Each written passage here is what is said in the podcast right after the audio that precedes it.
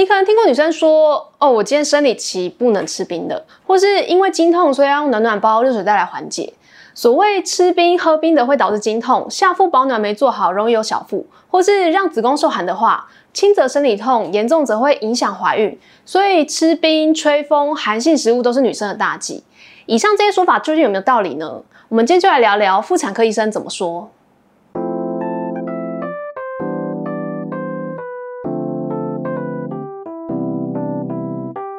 我是小瓜，大家都知道人属于恒温的动物，所以就算你吃下很冰的食物，让你嘴巴甚至都冻僵了，但是经过食道到达胃部的时候，食物也很快会跟体温同步，顶多是局部受寒、肌肉抽痛而已，根本无法改变核心的体温，更不用说冷到子宫导致宫寒。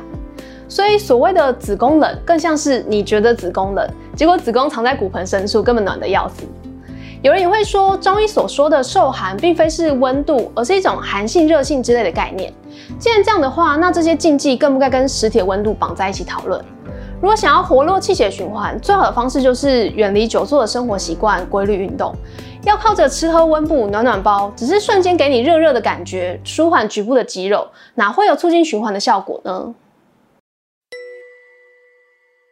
关于女生不要拿重物，不然会子宫下垂的种种说法，先不论每个人肌肉有强有弱，拿了超过负荷的重物，男女都可能会受伤。我们先将焦点放在子宫下垂这件事上。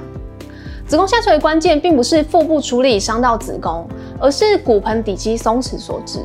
骨盆底肌有好几条肌肉所组成，从耻骨延伸到尾骶骨，就像是吊床一样，会撑住膀胱、子宫、直肠。当它松弛时，可能会导致器官脱垂、漏尿。而怀孕时，随着胎儿的重量增加，骨盆底肌所承受的压力也会越来越大，让肌肉长时间被撑开，就会像橡皮筋一样逐渐弹性松弛。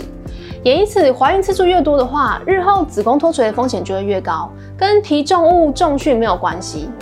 虽然在骨盆底肌已经有松弛的状况下，蹲下或是提起重物这些肚子会出力的动作，的确会让脱垂的状况瞬间变严重。但要是担心子宫脱垂，与其让女生避免所有的重物跟重训，其实更应该在备孕前就开始训练骨盆底肌，像是凯格运动，或是搭配腹式呼吸的深蹲、硬举、臀推等等，这些正确的重训才是保护子宫的方法。为什么会有经痛呢？经血其实并不是靠地心引力自然流出的，而是借由子宫收缩将血排出。因此，当收缩时，腔内的压力大于血压时，血液会流不进去子宫，造成暂时性的缺血性疼痛。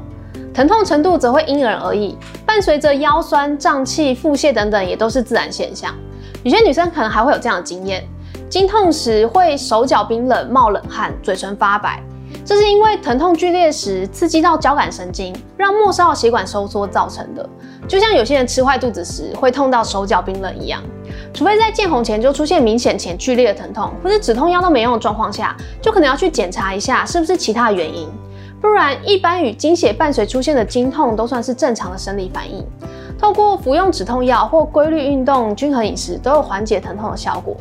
至于吃冰、喝冰水，如前所述，冰水并不会对子宫造成影响，改变一个人会痛或是不会痛。所以，如果你本来就是不会痛的人，不如就放心吃冰吧。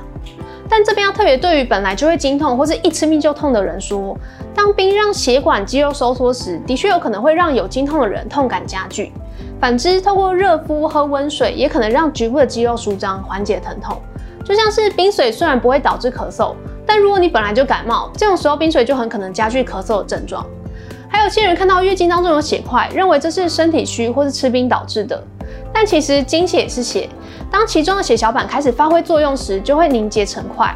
所以子宫内膜开始剥落时，如果收缩排血速度比较慢，血液就在体内开始凝结，你也会在月经当中看到血块。这既不是吃冰害的，更不是前一次月经没有排干净的残血。最后再来谈谈几个月经的迷思。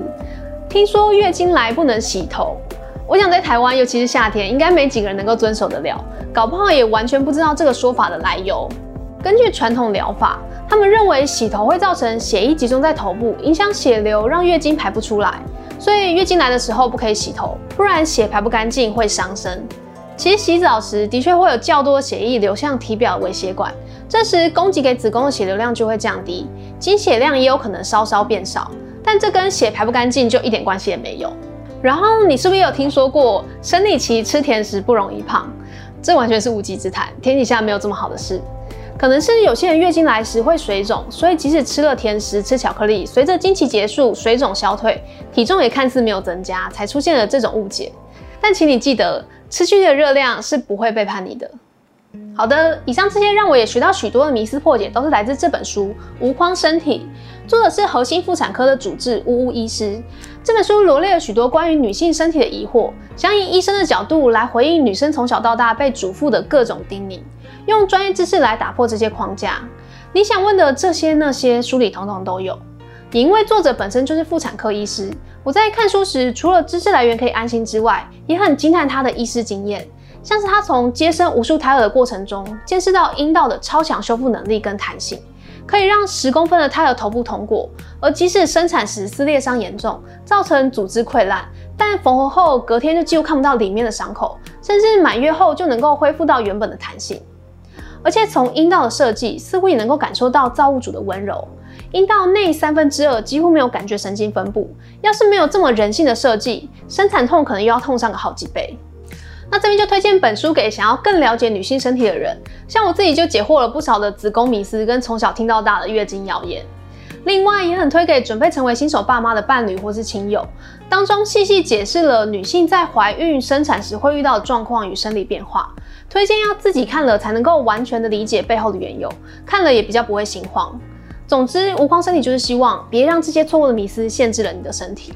那今天的分享就到这边，我是小瓜，用读书让自己不再是井底之蛙。希望你也喜欢今天的内容，我们下次见。